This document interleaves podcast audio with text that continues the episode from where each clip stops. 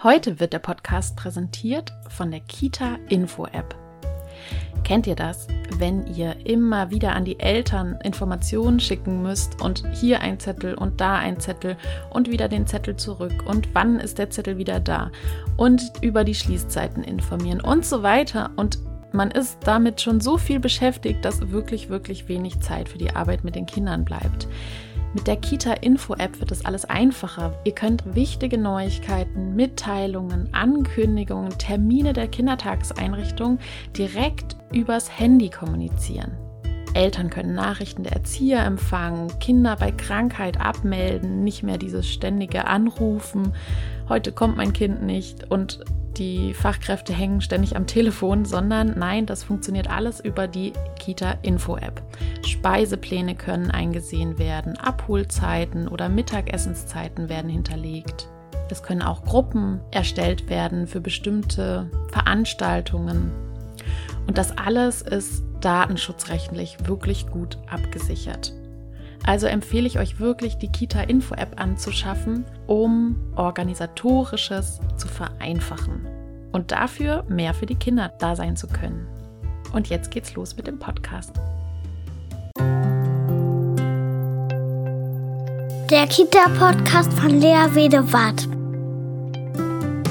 Ich beschäftige mich hier mit einer achtsamen, gewaltfreien und bedürfnisorientierten Begleitung von Kindern, in der die Gefühle, Bedürfnisse und Grenzen aller Beteiligten im Zentrum der Aufmerksamkeit stehen. Hallo und herzlich willkommen zu einer neuen Podcast-Episode. Es geht heute um das Thema Beißen. Hauen und Kratzen, aber vor allem Beißen, weil das doch in den Kitas, in den Krippen immer wieder vorkommt und wir als Fachkräfte uns fragen, wie sollen wir zum Henker mit dieser Situation umgehen?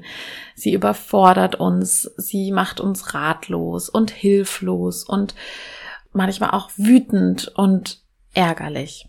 In dieser Episode soll es darum gehen, Sicherheit zu gewinnen, genauer hinzuschauen und nochmal zu gucken, welches Handwerkszeug können wir ganz einfach erlernen, um gelassener mit dieser Situation umzugehen, sie einschätzen zu lernen und die Kinder passend und konstruktiv unterstützen zu können. Und zu dieser Episode habe ich mir eine geballte Expertinnen-Power eingeladen mit Anja Kanzler und Sabrina Dittmann, gleich zwei wundervolle, starke Frauen, die ganz viel Ahnung auf dem Gebiet haben. Wer sie noch nicht kennen, Anja Kanzler, Diplom-Sozialpädagogin, Weiterbildungsreferentin, Mastercoach und Supervisorin, Fachbuchautorin, Elternberaterin und so weiter und so fort. Ich könnte noch viel, viel erzählen. Kontakt herstellen kann man zu ihr über coaching-kanzler.de. Das findet ihr natürlich auch alles in den Show Notes. Und dann die wundervolle Sabrina Dittmann. Sie ist Diplompsychologin und seit 14 Jahren beruflich im Feld der Kindertagesbetreuung unterwegs, Fortbildnerin, Supervisorin, externe Evaluatorin. Und ihre Schwerpunkte liegen vor allem im Bereich Beziehungsgestaltung, Dialogkultur und vor allem den Umgang mit Konflikten. Und wer den, die Folge noch nicht gehört hat oder die Folgen zur bedürfnisorientierten Begleitung von Konflikten unter Kindern, dann kann ich diese Folgen auf jeden Fall sehr herzlich empfehlen. Wer mich nicht kennt, mein Name ist Lea Wedewart. Ich bin Kindheitspädagogin und beschäftige mich seit vielen Jahren mit einer achtsamen, gewaltfreien und bedürfnisorientierten Kinderbetreuung, bin außerdem Mutter zweier Kinder und schreibe gerade an meinem zweiten Fachbuch. Aber ich möchte nicht zu viele Worte verlieren und sage einfach, jetzt geht's los. Viel Spaß beim Thema bedürfnisorientierter Umgang mit Beißen in der Kita. Hallo, ihr beiden, Sabrina und Anja. Ich begrüße euch ganz herzlich hier im Podcast.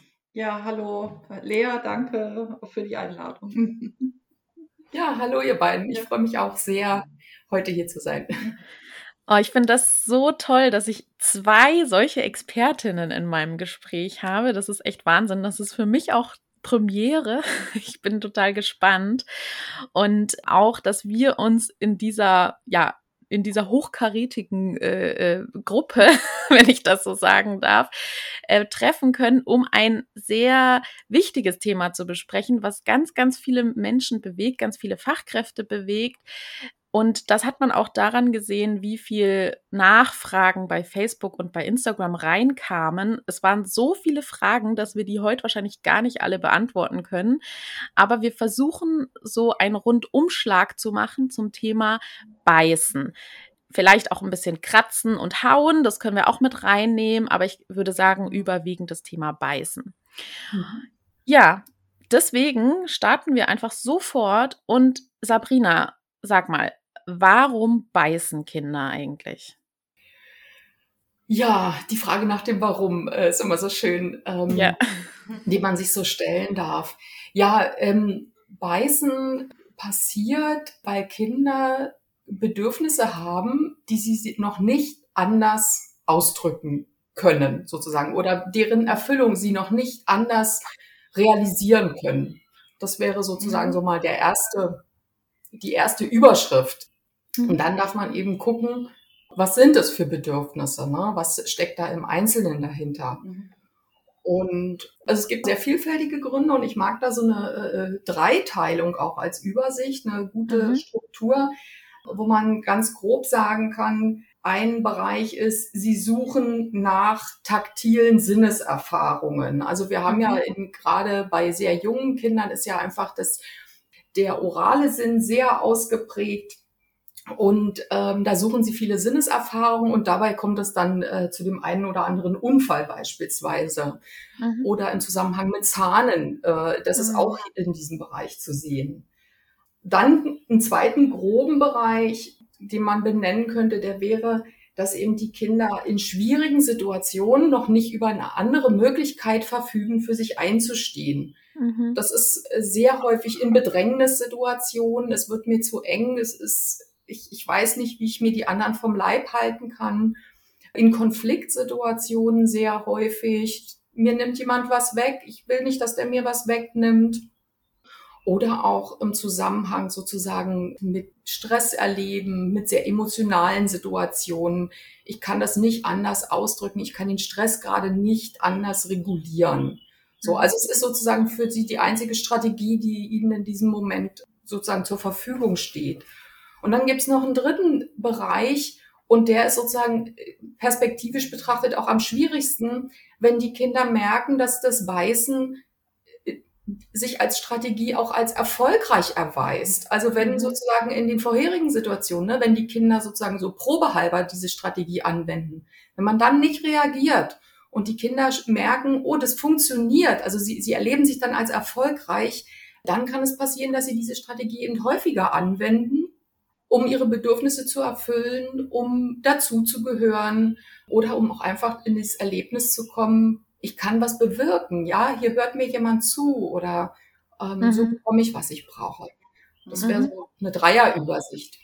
Mhm. Ja, total mhm. schön. Also ich äh, musste auch gleich an meine Tochter denken, die vor lauter Stress äh, in der Kita, also die äh, ist sehr ähm, sensibel und vor lauter Stress hat die ähm, einfach gebissen, weil sie nicht wusste, wie sie das anders ausdrücken soll, ne? Also wie sie mhm. da ein anderes Ventil finden kann. Mhm. Und ihr war auch alles immer zu eng. Also mhm. alles zu viel zu eng, viel zu viele mhm. Kinder auf einem Haufen und das Beißen war ihre super Strategie, um einfach alle von sich fernhalten zu können.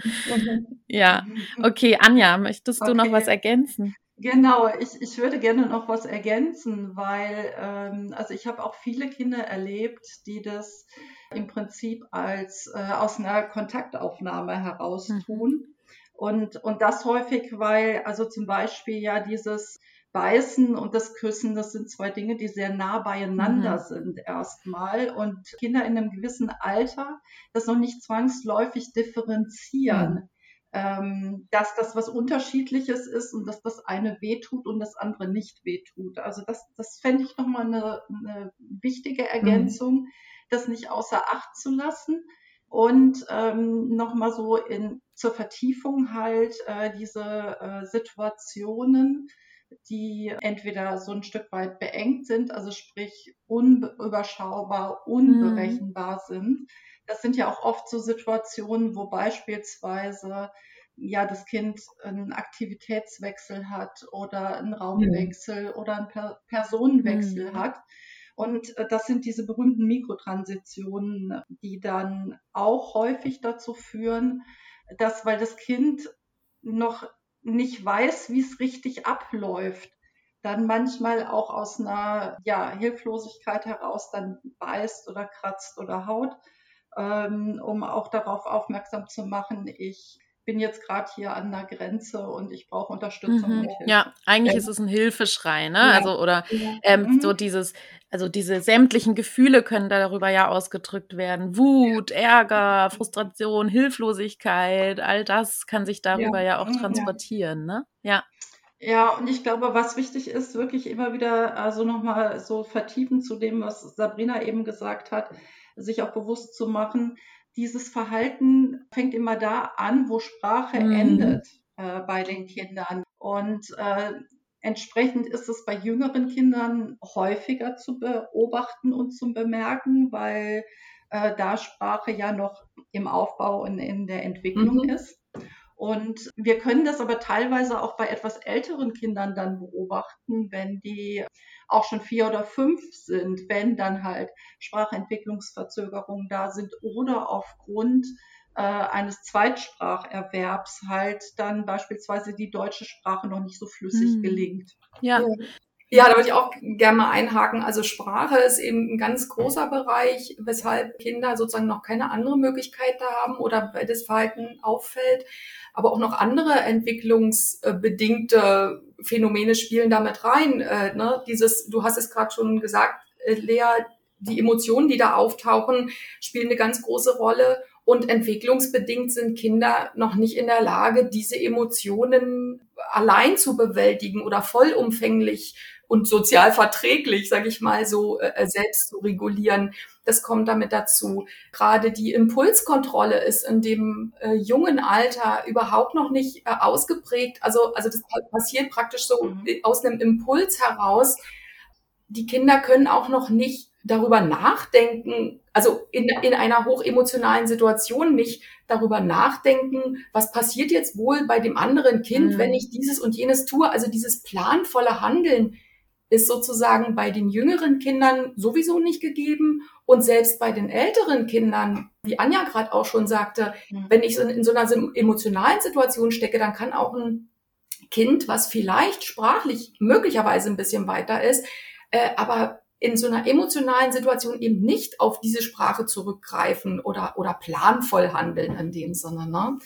Deswegen ja kann man zwar sagen, das tritt gehäuft zwischen 18 Monaten und dem dritten Geburtstag auf, aber immer mal auch noch später. Ne? Und mhm. ähm, das sind alles Varianten von, von äh, menschlichem Verhalten.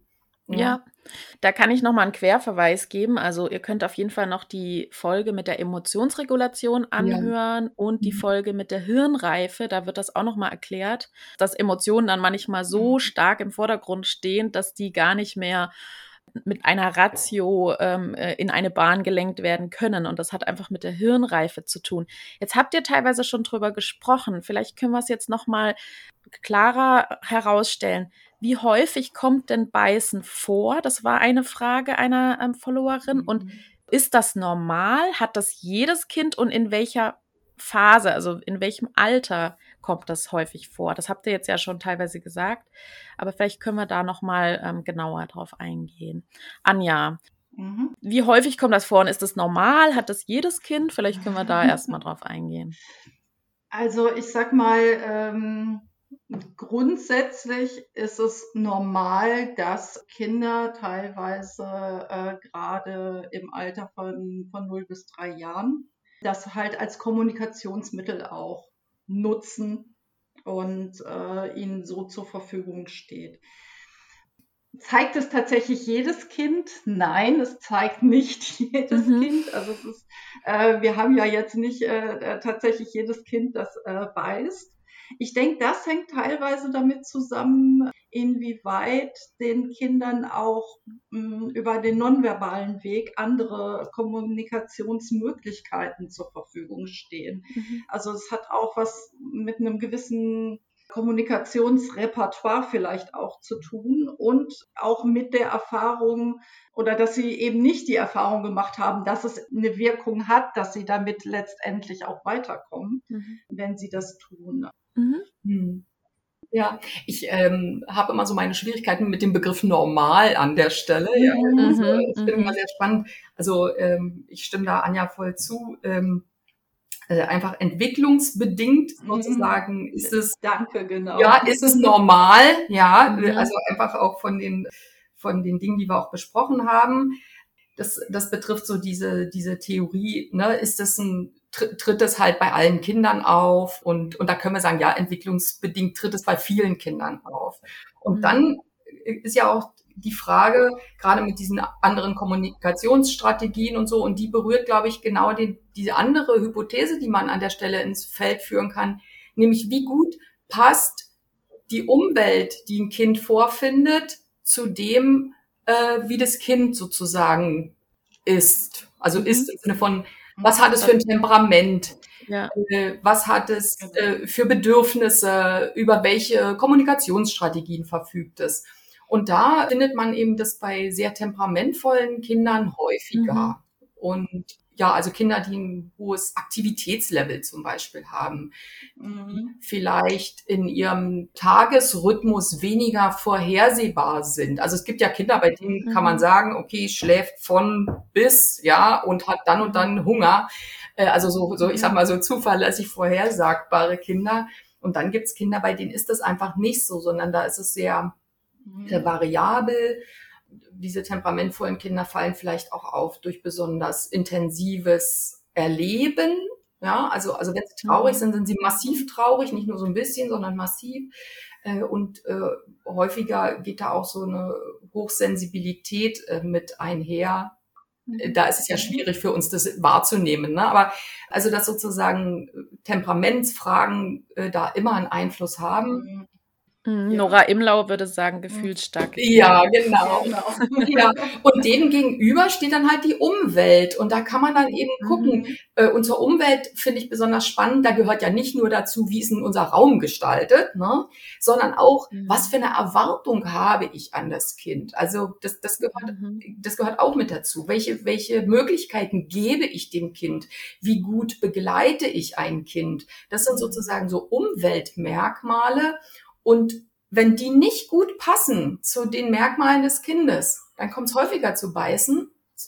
Und wenn, wenn es aber besser passt, ja, wenn ich, wenn die Erwachsenen ihr Verhalten besser ausrichten auf die Bedürfnisse und das Temperament zum Beispiel des Kindes, wenn das besser gelingt, dann tritt Beißen auch ein bisschen seltener auf. Mhm. Und da liegt sozusagen die große Chance, finde ich, eben auch für Erwachsene etwas zu tun. Und genau deswegen mag ich eben den Begriff normal nicht, weil oft, mhm. oft geht so mit normal einher die Idee von, da kannst du eh nichts tun. Und mhm. ja. ja. ja.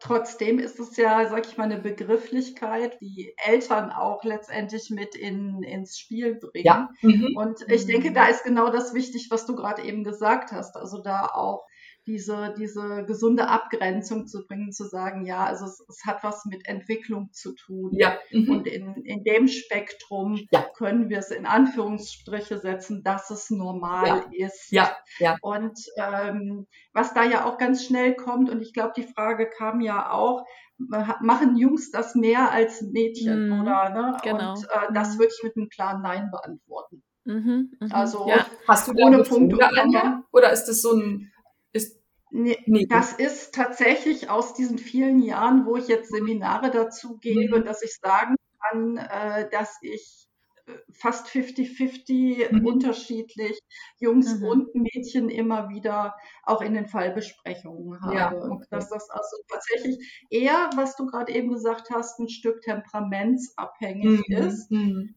Aber dass das wirklich nicht geschlechtsspezifisch jetzt stärker oder weniger da ist. Ja, ja. Nach meiner persönlichen Erfahrung würde ich dir da auch zustimmen. Genau. Also. Mhm. Hm.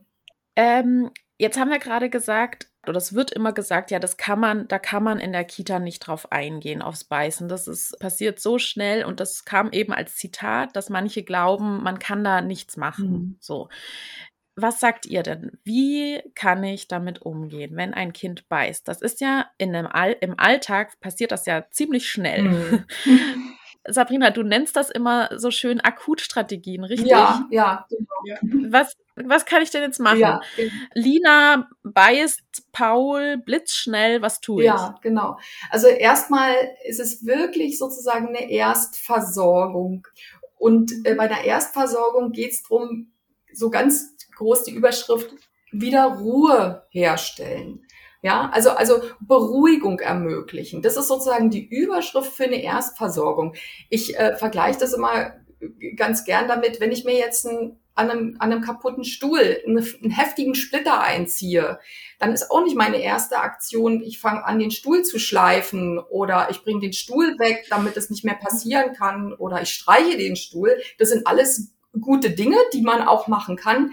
Aber in der Situation unmittelbar gilt es erstmal sozusagen, diese Wunde zu versorgen. Ne? Und ähm, mhm. jetzt die Beißsituation, Wunde versorgen, äh, das würde für mich bedeuten, also erstmal äh, selber nochmal so durchatmen und zu sagen, okay, Sabrina, kriegst du hin. Ist jetzt passiert, atme durch, so, strahle Ruhe aus und äh, stoppe erstmal so diese Situation ne, mit einer ruhigen, aber doch äh, sicheren Ansage, auseinander, aufhören, Mund zu. Also ich muss dem Kind sagen, was soll es tun? Und das in einer Art und Weise, dass das Kind fühlt, okay, die weiß, was zu tun ist. Die, die schafft es. Ich bin hier überfordert, aber Sabrina weiß jetzt, was zu tun ist. Oder eben Johanna, Fritz, wer auch immer als pädagogische mhm. Fachkraft da hinzukommt. Ne? Das müssen die Kinder sozusagen dieses Gefühl, in diese Gefühlssituation, das brauchen die Kinder, um da rauszukommen. Und dass ihnen jemand sagt, was kann ich tun? Ja, das wäre sozusagen der erste Schritt, das äh, Verhalten mhm. zu unterbrechen.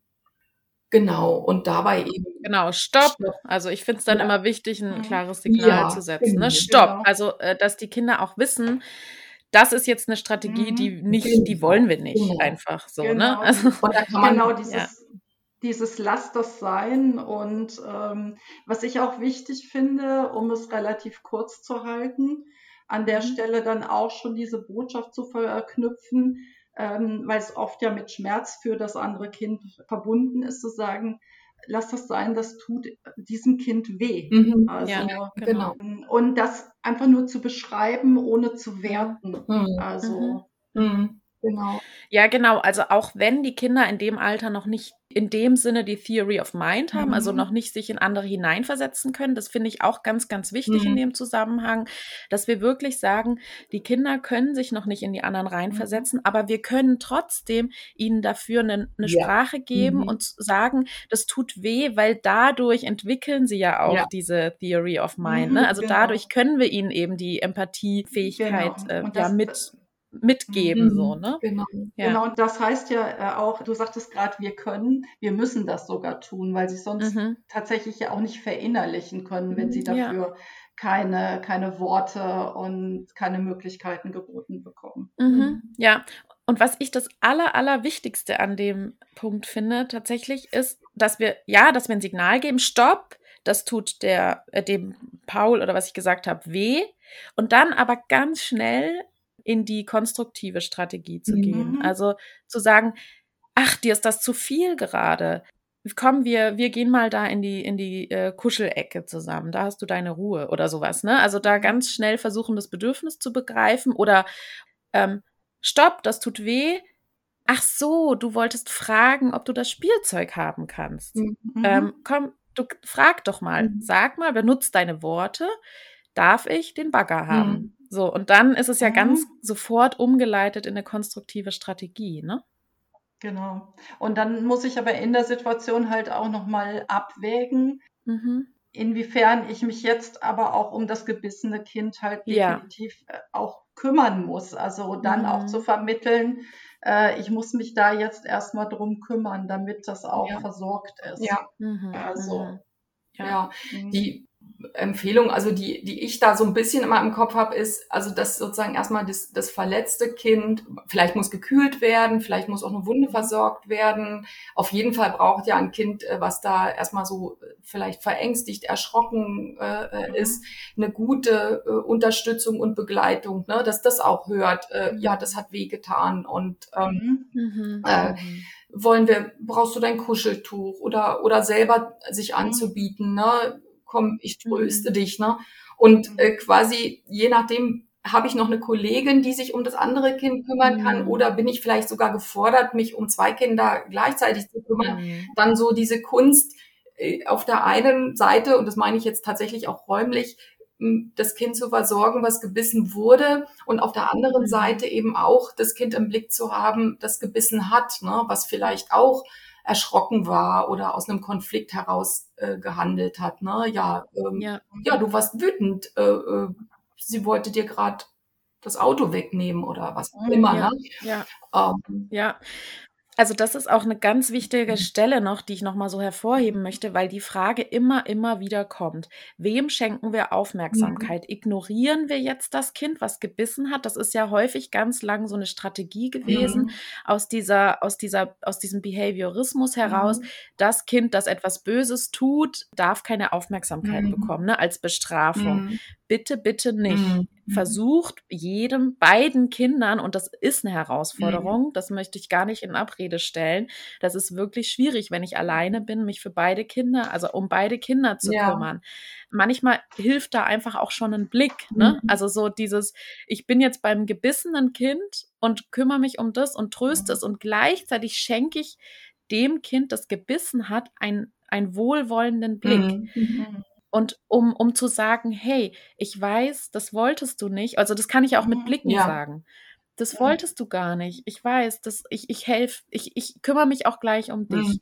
Und äh, so besänftigend das Kind schon anschauen, weil das schämt sich ja, ja vielleicht ja. auch. Das ist ja, das, die Kinder wollen das ja nicht. Also das ist ja, sie wussten jetzt einfach nicht, aber sie wissen vielleicht auch schon, dass es eigentlich doof ist, mhm. so, ne? Mhm. Und das ist ja auch beschämt und da können wir mit Blicken und vielleicht einfach nur eine Hand auf die Schulter ganz kurz mhm. sagen, hey, ich, ich weiß, mhm. du wolltest das nicht. Mhm, genau, also ja. und du sagst gerade eben, das kann ich mit Blicken, das kann ich halt mit Gesten, das kann ich aber mhm. tatsächlich auch im Zweifelsfall mit Worten einbauen, mhm. zu sagen, ja, ich, ich merke gerade, dass dir das unangenehm ist und dass du das nicht wolltest. Ja, ich kümmere genau. mich jetzt erstmal um genau. Paul und äh, werde den halt jetzt trösten und dann bin ich bei dir. Mhm. Also, genau. also das auch noch mal wirklich in Worte zu fassen und ich glaube, mhm. das übt sich tatsächlich, wenn Fachkräfte auch von diesem Punkt wegkommen, der hat das mit Absicht getan mhm. oder die hat das mit Absicht mhm. getan. Täter, Opfer. Das, ja. Genau, also ganz mhm. wichtig, also das, das ist mir auch in meinen Seminaren immer ganz, ganz wichtig zu sagen. Mhm. Bitte äh, nehmt Abstand von diesem Täter-Opfer-Bild und bitte ja. benutzt diese Worte auch gar nicht ja. erst, weil Worte mhm. schaffen einfach Tatsachen. Ja. Mhm. Und es geht einfach darum zu verstehen, also welches Bedürfnis stand dahinter, und es gibt immer einen guten Grund, warum ein ja. Kind das gerade mhm. getan mhm. hat. Und, und das ist eine Grundhaltung, mit der ich in jede Situation hineingehen kann. Ich weiß, genau. das war jetzt das, das beste Verhalten, was das Kind zeigen konnte in diesem Augenblick. Ja. Und alles weitere folgt dann.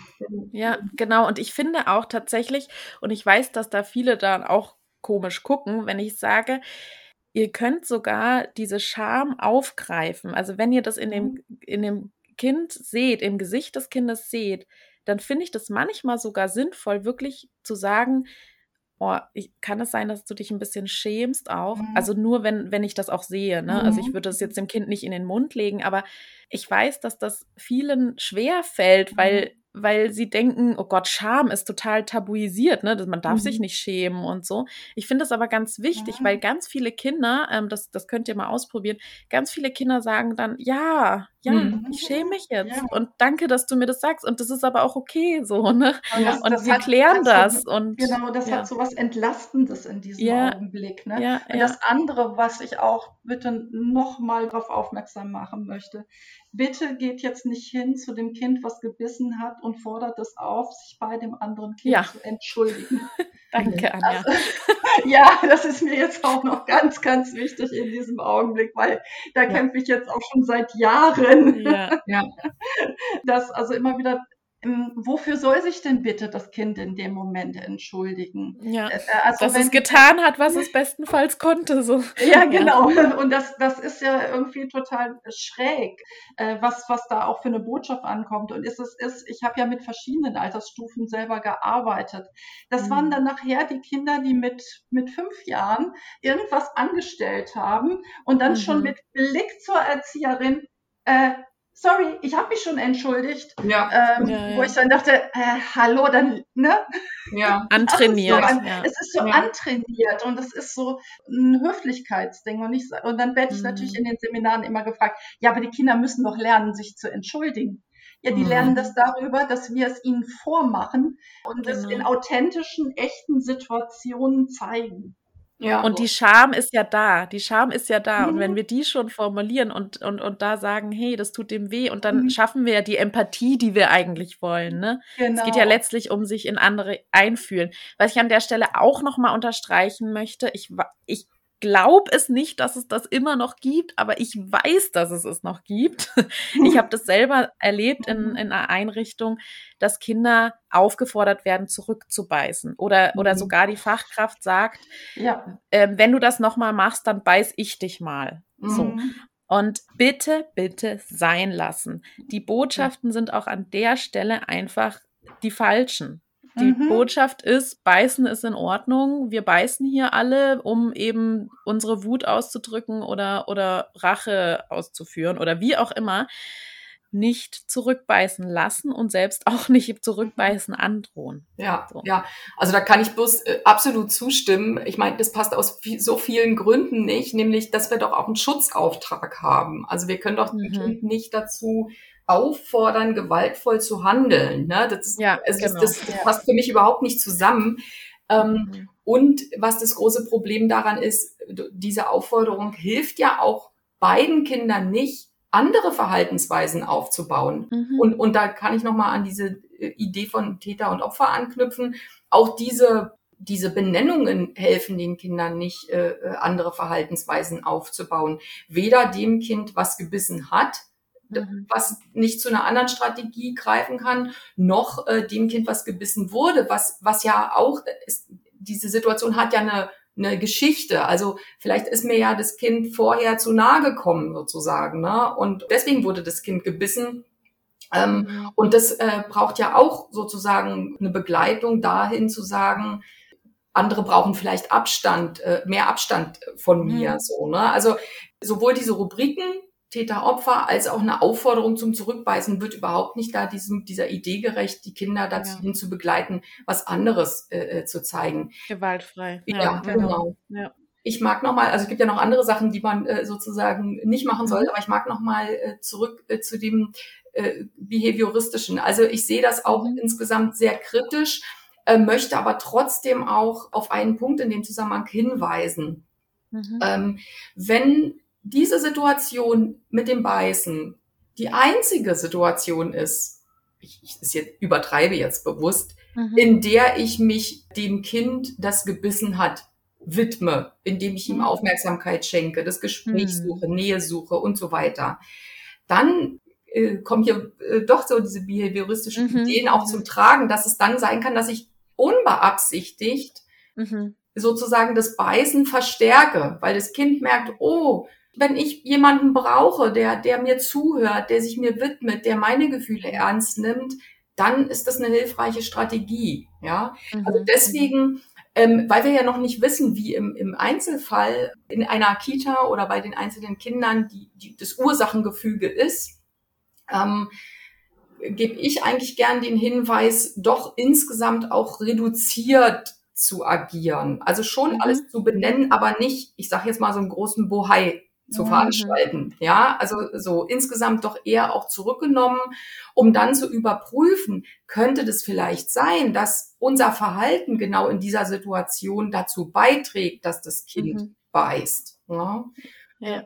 Und ja, dann werden auch die Kurve wieder zu dem, was man nicht machen soll und was leider immer noch verbreitet ist. Ich habe es gerade wieder in einem Beitrag von einer schweizerischen Zeitschrift äh, gelesen, die stille, die, die, die, der stille Stuhl oder die Auszeit, ja. ja. Und es geht nämlich genau in diese Richtung. Vielleicht brauchte das Kind Ruhe. Und wenn ich es mhm. als Folge des Beißens in die stille Ecke setze, dann oder in die Garderobe genau, oder so. Genau, ja. die Ruhe. Und da habe ich mir dann selbst sozusagen, habe ich pädagogisch nichts erreicht. Das Gegenteil ist der Fall. Ich habe sozusagen mhm. ähm, ein Verhalten bestärkt. Verstärkt. Ja. Genau. Aber genau deswegen ist es ja unglaublich wichtig, halt jetzt auch nicht bei den Akutmaßnahmen zu verharren, sondern genau. auch nochmal wirklich gut zu analysieren, um dann auch langfristig und aktiv genau. begleiten zu können. Mhm. Also das, das ist ja einmal immer wieder zu gucken, wo geht es halt einmal in diese Stigmatisierungsfalle dass, mhm. dass ich ja auch von dem Kind schon was erwarte, dass es das immer wieder tut.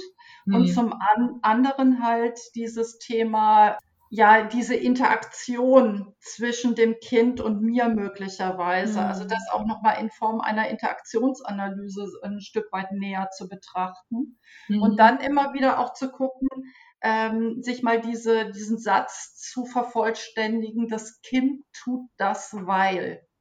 Mhm. Und eben nicht nur die Warum-Frage, die wir vorhin hatten, sondern mhm. wirklich äh, diesen Weil-Satz, weil dann bin ich automatisch beim Kind und bei seinem eigenen mhm. Handeln mhm. und komme ganz intensiv zu diesen Bedürfnissen, die dahinter stehen. Ja. Und mhm. dann kann ich auch Maßnahmen entwickeln. Also wenn ich herausfinde, dass ein Kind das tut, weil es in dem Moment eine unüberschaubare Situation vor sich hat, mhm. äh, mit der es, äh, dem, äh, auf das es jetzt gerade keine Handlungs- und Reaktionsweisen hat, dann kann ich gucken, was braucht das Kind in der Situation und dann kann ich vorher eingreifen. Mhm. Ja. Und das, das ist so wirklich dieses langfristige, was ganz, ganz wichtig ist, damit dann tatsächlich irgendwann das Beißen auch aufhören kann. Mhm. Ja, genau, genau. Okay, ich unterbreche euch ungern. ähm, ich weiß aber, dass wir auch noch einen ganz wichtigen Bereich besprechen sollten, der ganz oft kam, und das ist die Zusammenarbeit mit den Eltern in dem Fall. Mhm. Jetzt zum Beispiel eine Sache möchte ich gerne ansprechen. Ganz häufig werden die Eltern dafür verantwortlich gemacht, dass das Kind in der Kita beißt. Das ist ein Thema, dass Fachkräfte eben sagen, das Kind ist nicht gut erzogen, deswegen mhm. beißt es in der Kita. Wie steht ihr denn dazu? Da ja. kriege ich Puls. Puls. ja, genau. Also da bin, bin ich dabei. Also ich habe auch sofort. Puls, weil wenn, wenn, wir sagen, das ist in allererster Linie ein Ausdrucks- und Kommunikationsmittel. Sorry, und es hat entwicklungsbedingt halt irgendwo äh, Erklärungen, äh, dann sind definitiv nicht die Eltern daran schuld, dass das Kind beißt. Mhm. Und ich glaube, das ist auch für die Eltern, deren Kinder beißen, unglaublich wichtig, mhm. ihnen diese Sorge und diese Entlastung auch zu nehmen, weil natürlich, also ich arbeite auch als Elternberaterin und Eltern kommen zu mir und sagen, was habe ich falsch gemacht? Ja, mhm. genau. Es ist unglaublich schambesetzt ja, auch bei den unglaublich. Ja. Also, und die, die trauen sich nachher nicht mehr in die Krabbelgruppen, in die Spielgruppen. Die, ja. die äh, wagen kaum noch irgendwelchen äh, Eltern zu begegnen. Ich glaube, das ist so wichtig, dass sich pädagogische mhm. Fachkräfte da wirklich mit sehr feinfühlig mit auseinandersetzen. Mhm. Ähm, diese Schuldgefühle und diese Schamgefühle auch wirklich wahr und ernst nehmen und, ja. und, ähm, und also auch benennen. Wieder. Benennen ja. und dann auch vermitteln. Wir gucken jetzt mal genau hin, in welchen Situationen passiert das. Ja. Und wir gucken auch mal genau hin, in welchen äh, Situationen passiert es nicht. Ja? ja. Und dann schauen wir, was können wir an Handlungsmöglichkeiten daraus entwickeln. Und was ich auch ganz wichtig finde, und Sabrina wird jetzt gleich lachen, ähm, weil wir das Thema vor kurzem hatten auf einer anderen Ebene. Bitte, mhm. bitte, bitte lasst das aus diesen Tür- und Angelgesprächen raus. ja, genau. mhm. ja, ja, ganz klar, genau. Ja. ja. Ja, weil es eben so diesen sicheren Rahmen auch braucht für die mhm. Eltern, weil das eben so schambesetzt ist. Ne? Wenn es dann noch so halb über den Flur gerufen wird, dann wird das natürlich auch noch mal verstärkt. Also, ja. Also ich finde da auch ganz, ganz wichtig die Verantwortung wirklich als da, da hatten wir ja die letzte Podcast-Folge dazu, die Verantwortung als ja. Fachkräfte da zu übernehmen und zu ja. sagen, das ist der Rahmen der Kita, warum das ganz Kind genau. da diese Verhaltensweisen Richtig. zeigt. Ne? Ganz genau. Und, und warum das Kind, also das werden, wird der, die Lautstärke sein sein, der Stress, mhm. die vielen Kinder, das ist unglaublich. Wenn ich da drin bin in den Gruppen, denke mhm. ich, mein Gott, wie mhm. kann man das als mhm. Kind oder auch als Fachkraft aushalten? Ja. Das ist so laut, das sind so enge Räume. Man muss um seine Grenzbereiche kämpfen. Das ja. ist einfach nur logisch und das hat ja. mit der Kita vor Ort zu tun und nicht mit dem Erziehungsverhalten ähm, der, der Eltern. Und das möchte ich hier in aller Deutlichkeit und, sagen. Und genauso mhm. wie gleich, genauso wie Strafen bei Beißen einfach null hilfreich sind. Hm, Na, so, ja. Sabrina. Ja. ja, und selbst wenn, also es kommt ja manchmal vor, dass vielleicht ein Kind gerade insgesamt in einer besonders belastenden äh, Phase ist. Mhm. Sei es, da ist ein äh, äh Geschwisterkind mhm. geboren mhm. worden oder die Eltern gehen in Trennung. Das, das mag alles sein. Und dennoch ist die Fachkraft aufgerufen zu gucken, das Kind beißt hier in der Kita und was kann ich hier in der Kita tun? Mhm, ne? Also, ja. also ich kann an den Lebensumständen doch einfach mal nichts ändern. Ne? Ja. Und ich kann aber in der Kita agieren. Ja, da, mhm. da kann ich was tun. Und ja, genau, deswegen mhm. äh, äh, finde ich da auch äh, genau. wichtig, eben diese Verantwortung anzuschauen, welche, was kann ich tun und was kann ich eben nicht tun.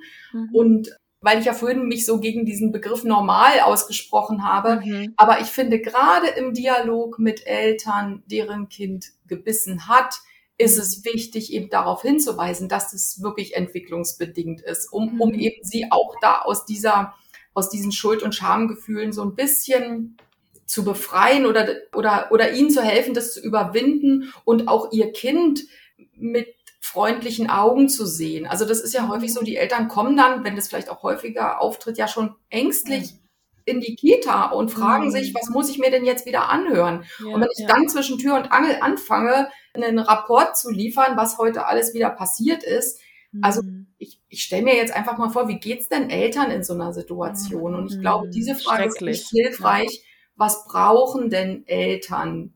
Die, in so einer Situation, wenn die ihr Kind abholen, ja, mhm. die brauchen doch auch mal, oh, heute, heute hat er sich ganz alleine die Schuhe angezogen oder mhm. heute hat er einen Tisch gedeckt oder heute hat er mhm. äh, Fritzchen geholfen, was auch immer, ne? Also, also die wollen doch auch hören, ich habe ein tolles Kind, ne? Mhm. Und, und schon deshalb verbieten sich eben diese schwierigen Sachen in, in Tür- und Angelgesprächen sowieso, aber mhm. auch in einem Gespräch, was ich geplant habe, mit den Eltern, darf ich mir gut überlegen, was kann ich auch Gutes über das Kind erzählen und nicht nur mhm. äh, sich zu fokussieren, oh, jetzt das Kind beißt und jetzt äh, so, das ist echt ja. ein Problem, ne? sondern da auch mhm. konstruktiv genau. hineinzugehen. Und das Problem ist ja in dem Moment, wo ich das immer wieder thematisiere, immer wieder thematisiere, ähm, hm. Das Kind hat gar keine Chance, sich anders hm. zu verhalten, hm. weil es ja. letztendlich, das ist ja so diese selbsterfüllende Prophezeiung. Ähm, ja. Indem ich das ständig thematisiere, spreche ich ja auch ständig diese Erwartung aus, dass es immer wieder passieren wird. Ja. Ja. Und das ist etwas, das mhm. kriegt ein Kind mit.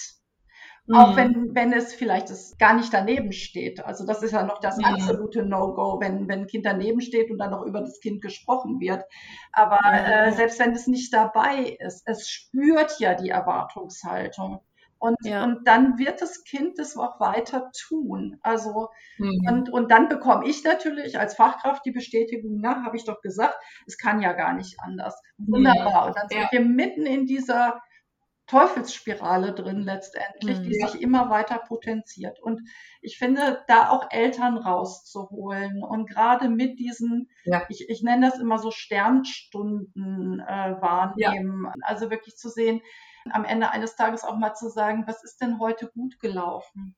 Und was mhm. war schön mit dem Kind? Weil dieses Kind mhm. weiß ja nicht nur, das sind so tolle Kinder, Richtig. die dahinter stehen. Mhm. Das ist halt lediglich dieses eine un unerwünschte Verhalten, wo es Alternativen für braucht. Mhm. Ja, genau. Ja, die Energie folgt der Aufmerksamkeit. Ne? Ja, also genau. da, wo wir unsere Aufmerksamkeit hinlenken, das wird sich verstärken. Ja, genau. Und deshalb ja. finde ich es auch so wichtig, dass Fachkräfte, wenn sie merken, und das, das kann ja wirklich passieren, wenn sich das eine Weile hinzieht, dass man dann wirklich auch schon so den Wunsch kriegt, oh, möge doch das Kind äh, heute mal nicht da sein. Dann setzt eine mhm. ganz große Erleichterung ein oder irgendwie. Und wenn ich mhm. merke, dass ich da äh, nur noch so äh, negativ auf das Kind schaue, dann ist es meine Verantwortung, da sind wir wieder bei der Verantwortung, mhm. dafür zu sorgen, da, dass ich mich da reguliere, dass ich einen Ort finde, an dem ich das auch aussprechen kann, mhm. äh, dass wie es mir damit geht oder was für Gedanken ich habe und dann den nächsten Schritt zu gehen und zu sagen, okay, und, und was, was liegt jetzt also an? Äh, mhm. Ist es für mich jetzt wichtig zu gucken, wie kriege ich wieder einen positiven Blick auf das Kind? Oder muss ich vielleicht noch an anderer Stelle noch gut für mich sorgen, damit ich da äh, sozusagen ähm, nicht nur negativ denke oder ja. Mhm. Ja, ja.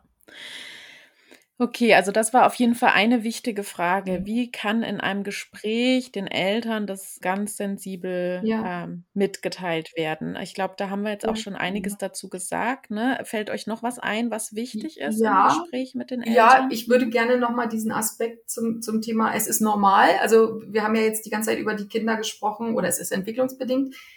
Also wenn das Kind sozusagen gebissen hat, und ich finde, da ist ein ganz großer Unterschied zu der Situation, wenn das Kind gebissen wurde. Also da würde ich mich davor mhm. hüten, mhm. Eltern zu sagen, also, naja, also, also sagen wir mal, sagen wir mal mit sehr, sehr großer Vorsicht anzukommen und zu sagen, das ist normal. Das, da, ist das, denen das, ziemlich das, egal, dass das normal ist. Richtig, genau, genau.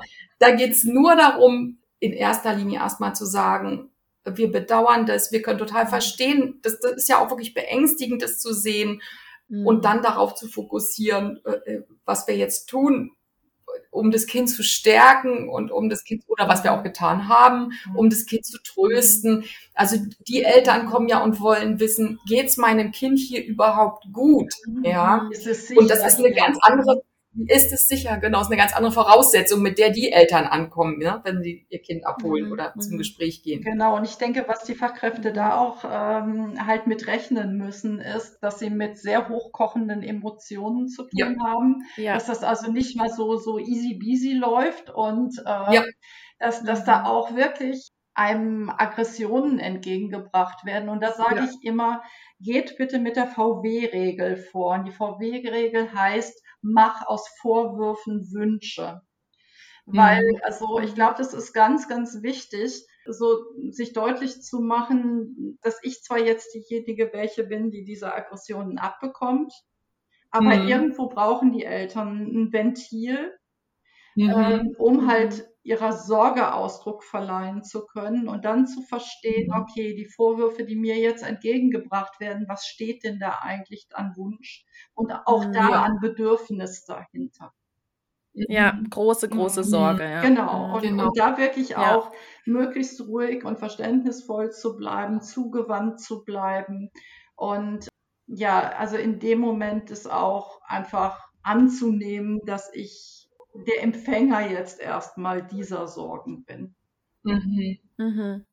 Genau, und alle Eltern kämpfen um ihr Kind wie Löwen, wenn es um das äh, Wohlergehen das des Kindes so. geht. Das ist mhm. einfach so. Das, das ist auch in Ordnung so und da ähm, mhm. wirklich sie ernst zu nehmen, auch mit dieser genau. Sorge. Und zu sagen, ja, dass, dass sie hier Angst mhm. haben, dass ihrem Kind hier immer was passiert in der Kita, das, das kann ich total gut ja. verstehen. Und wir tun alles, um das Kind zu schützen. Mhm. Und manchmal gelingt es uns aber auch einfach nicht. Ne? Also ich finde es auch wichtig, da ehrlich zu sein und zu sagen, wir sind hinterher, wir versuchen das und wir, ja, wir schaffen es aber auch genau, nicht. Weil es manchmal so schnell geht. Was, wo ich auch ein absoluter ja, genau. Fan von bin, ist, so von präventiver Elternarbeit auch. Also nicht mhm. erst zu warten, mhm. ähm, dass halt äh, Vorfälle mhm. passieren sondern zu sagen, wir haben von vornherein einen Flyer zu dem Thema. Es gibt bei uns mhm. äh, Elternbriefe, die äh, auch immer mal wieder herausgegeben werden können. Es wird mal ein Elternabend dazu mhm. veranstaltet, um halt ja. so dieses, ja, wie, wie findet denn, also wie kommunizieren Kinder untereinander und das halt unter diesem Thema mhm. soziales mhm. Miteinander auch zu stellen und bewusst ja. zu machen, das ist ein Teil, auch, auch ein Teil des, der sozialen Interaktion und der sozialen Auseinandersetzung von Kindern untereinander. Mhm. Und äh, es gibt dann noch so eine, eine Methode, sage ich mal, die nennt sich Thementafeln. Also so Plakate auch wirklich äh, im, im Eingangsbereich zu haben, wo beispielsweise äh, Bilder von kratzen, beißen, hauenden Kindern drauf sind. Nicht von den eigenen aus der Kita, sondern neutrale, sage ich jetzt mal. Ja. Und mit Schlagworten einfach so dieses Kinder beißen, weil und dann wirklich ja. mal Kontaktaufnahme, mhm. dies, jenes, das, also was ja. wir alles so mhm. benannt haben, einfach mal als Schlagworte so dazu zu schreiben. Und dann halt auch zum Beispiel dieses unser Erste-Hilfe-Koffer. Ne? Ja. In, in mhm. diesen Fällen. Und dann wirklich mhm. dieses Verhalten stoppen, tralala. Also wirklich zu vermitteln, mhm. was tun wir hier überhaupt? Mhm. Und zu zeigen, das Thema, und jetzt benutze ich das Wort wieder, ist so normal, dass es mhm. hier ja. einfach Raum hat.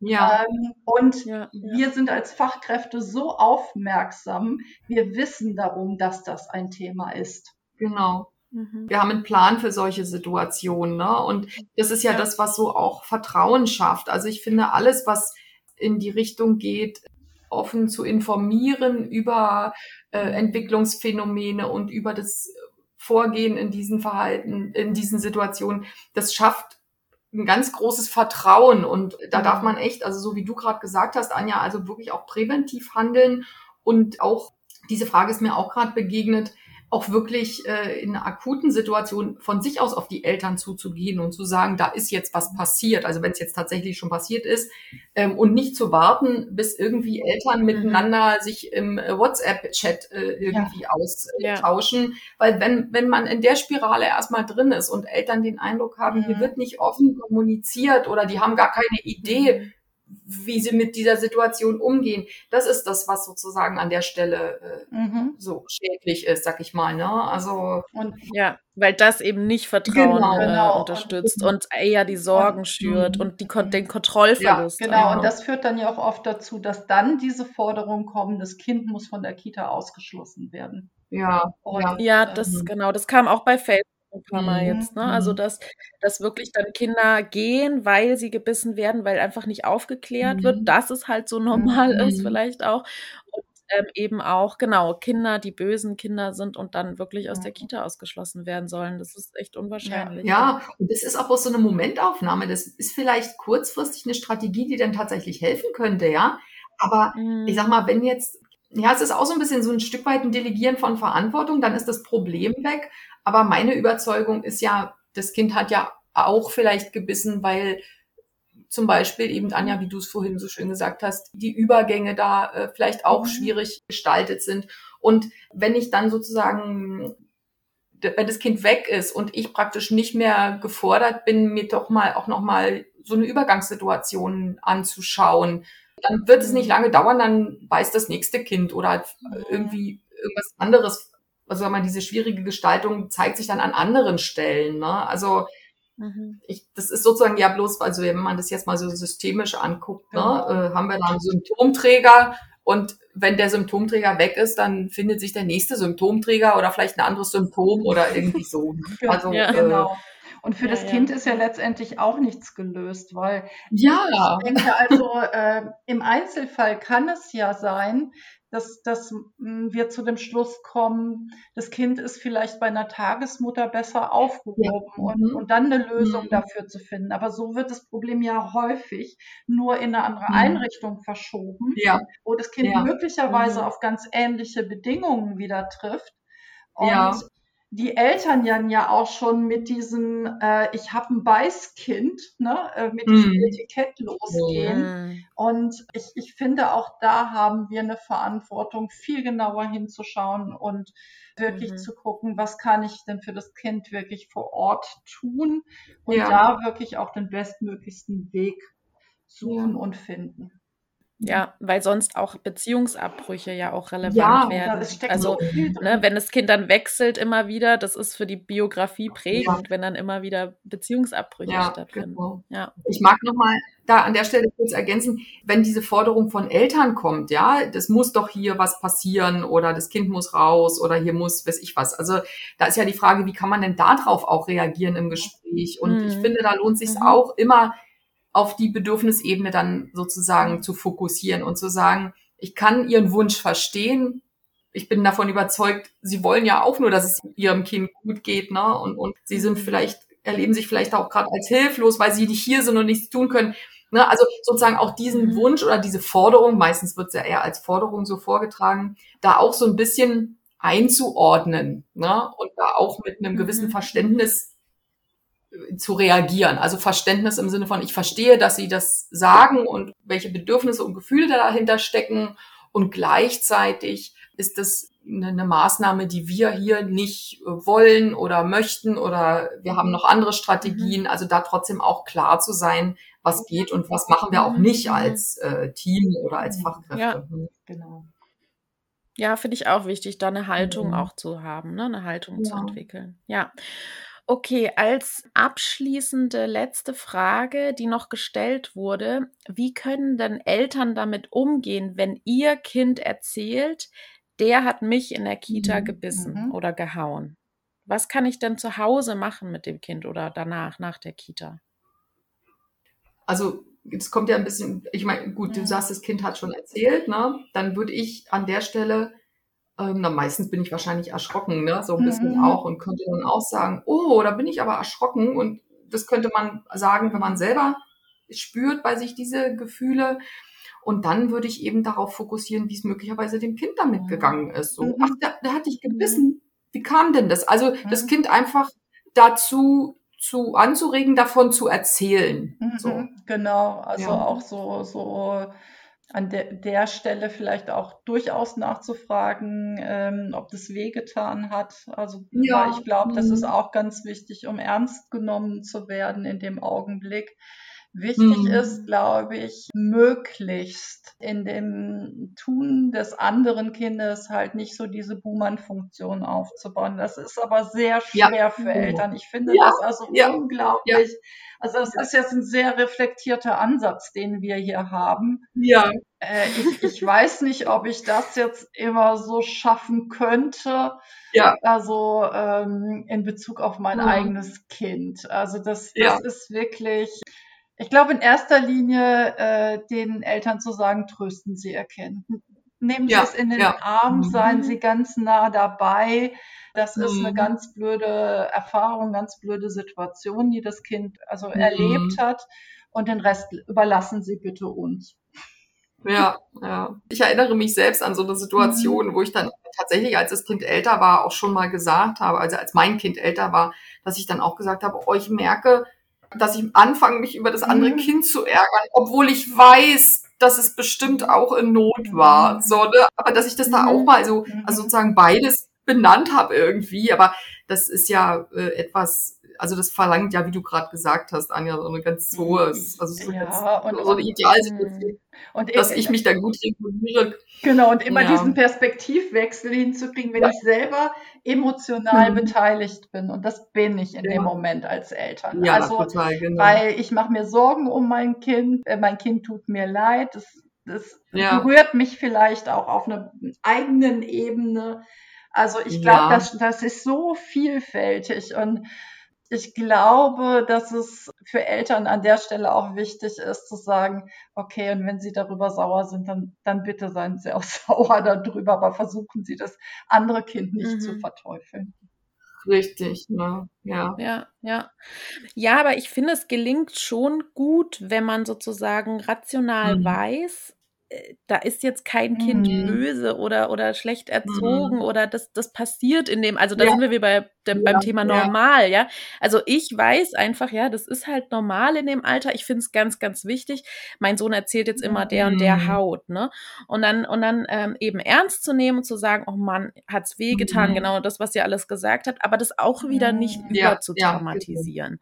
Also ich finde das, ich, weil, weil dann bekommt es ja. ja. auch wieder erst ja, Bedeutung. Ja. Ne? Also da einfach zu sagen, ja, ich sehe dich, ich höre dich, das ist echt blöd und Mann und ich tröste dich, aber so jetzt ist auch, also jetzt gehen wir wieder in Und im Übrigen gilt da dann das Gleiche, wie, wie auch für viele andere Situationen, wenn, wenn das Kind sich wünscht, ja, dass äh, am Ende des Tages Mama und Papa sich Zeit nehmen für Gespräche, für Beisammensein. Mhm.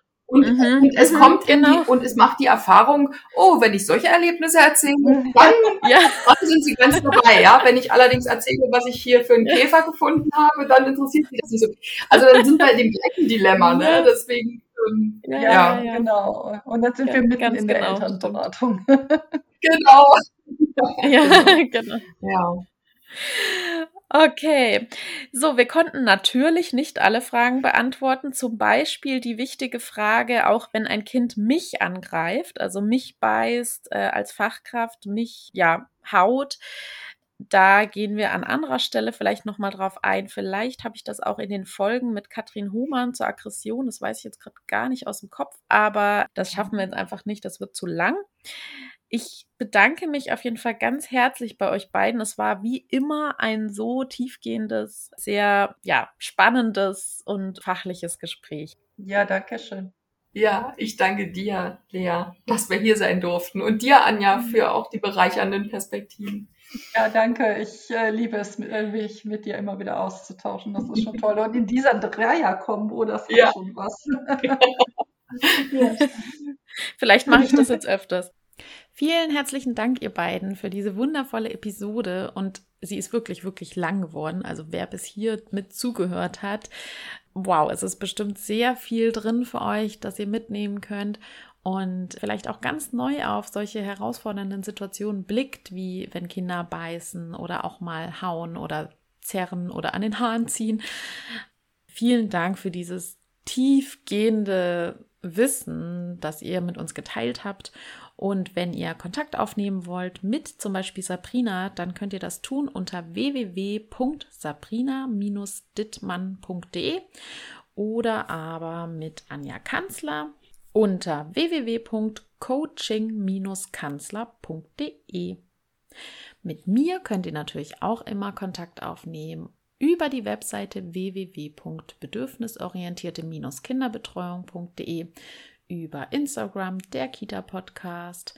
Bei Facebook bin ich auch unterwegs und natürlich, natürlich, natürlich freue ich mich über Bewertungen bei iTunes und über 5 Sterne oder Rezensionen zu unserem neuen Buch Kinder achtsam und bedürfnisorientiert begleiten, damit wir ganz, ganz viele Unterstützerinnen dazu gewinnen können und eine Veränderung in der Kinderbetreuung anstoßen.